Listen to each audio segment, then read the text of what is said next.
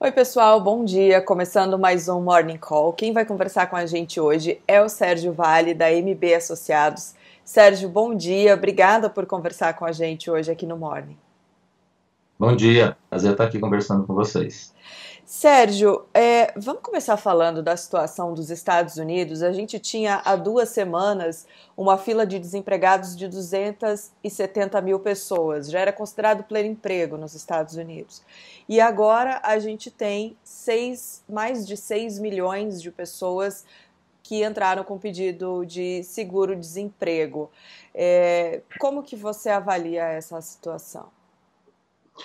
Situação dramática de fato. Né? Numa primeira leitura, né, na primeira movimentação, foi pouco mais de 3 milhões de pessoas né, pedindo auxílio-desemprego, agora para mais de 6 milhões.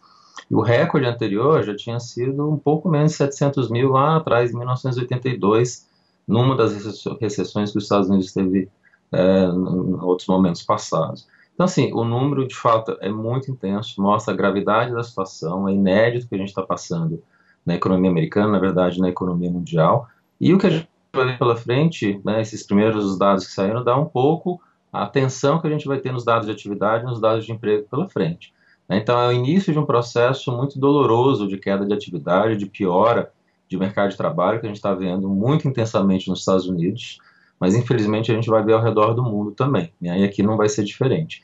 Né. A gente estima que você pode ter uma taxa de desemprego nos Estados Unidos que hoje está caminhando em torno de 3,5%, estava né, em torno de 3,5%, pode chegar nas estimativas mais realistas hoje em torno de 14%, 15% nos próximos meses. Então vai ter uma, uma elevação muito brusca é, da taxa de desemprego e da piora do nível de atividade como um todo nesse momento.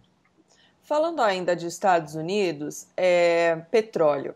A gente está acompanhando aí já há mais de um mês a, a, crise no preço do petróleo. A Arábia Saudita aumentou muito a produção, derrubou o preço por causa de um desentendimento com a Rússia. Ontem, Donald Trump disse que é, os dois líderes, o, o, o, príncipe saudita e o Vladimir Putin, é, aceitaram diminuir a produção para que o preço volte a um patamar considerado ali dentro do, do normal. os mercados já reagiram ontem, o Ibovespa teve alta, a Petrobras chegou a subir mais de 10%. É, isso, você acha que a gente pode estar chegando aí numa, num, num acordo entre os dois países? É, quando a Arábia Saudita decidiu fazer aquele é, aumento de produção, né, no meio dessa crise, aumentar a produção em um milhão de barris, acho que eles não tinham ideia do tamanho da crise, do que estava acontecendo. Né? A hora que a gente teve o um efeito forte de queda de preço, tudo que vai vir pela frente, né, uma, continuidade, uma continuidade dessa crise, e consequentemente o preço do petróleo ficaria muito baixo durante muito tempo, a melhor decisão que eles poderiam tomar é essa. Fazer uma decisão conjunta da OPEP, chamar Estados Unidos e Canadá também, provavelmente vão ser chamados a fazer esse corte de produção também, né, em torno de 6 milhões de barris é o que se fala hoje. Agora, esse é só o início de processo. O que a gente viu de números é de queda de demanda em torno de 20 milhões de barris de petróleo por dia.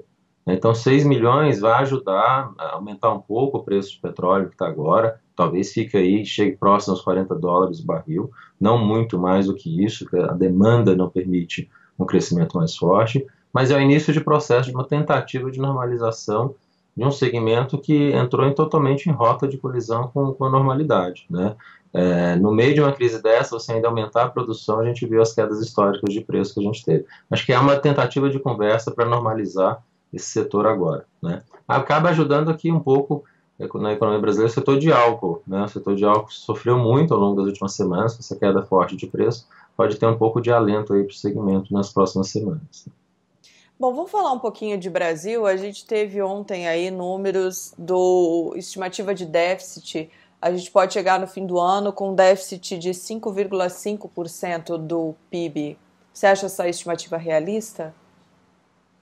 É, a entrevista ontem do, do governo, do Valderi, para identificar o que, que vai ser o déficit público esse ano. Né? Eles estão estimando em torno de 420 bilhões de reais. Eu acho que vai acabar sendo pior do que isso, porque a gente está no início do processo de aumento de gastos. Eu acho que. Perdão a gente vai precisar estender alguns gastos ainda, vão precisar serem criados outros, porque essa crise não vai terminar provavelmente nesse primeiro semestre, né? A possibilidade de se estender um pouco isso para o segundo semestre, precisar de novas medidas fiscais adicionais. E a estimativa de crescimento do governo é otimista, né? provavelmente vai ser menos do que isso, o que significa que a arrecadação vai ser menor do que o governo estima. Então eu diria que a gente pode chegar a um déficit no final do ano em torno de 500 bilhões de reais. Algo histórico, né? próximo, um pouco acima de 6% do PIB, é uma dívida que deve chegar na casa dos 85%, 86% do PIB, né? cerca de 10 pontos percentuais a mais do que a gente tinha de expectativa no início do ano.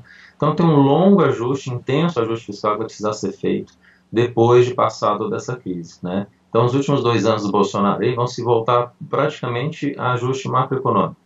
Todas as reformas microeconômicas que a gente poderia ter para ajudar na produtividade, no crescimento, a gente não vai conseguir avançar. Vai voltar a ser uma agenda eminentemente macroeconômica de ajuste. Né? Então também crescimento vai faltar nos próximos dois anos por conta da necessidade desse ajuste que vai ser feito. Uhum. Tá certo.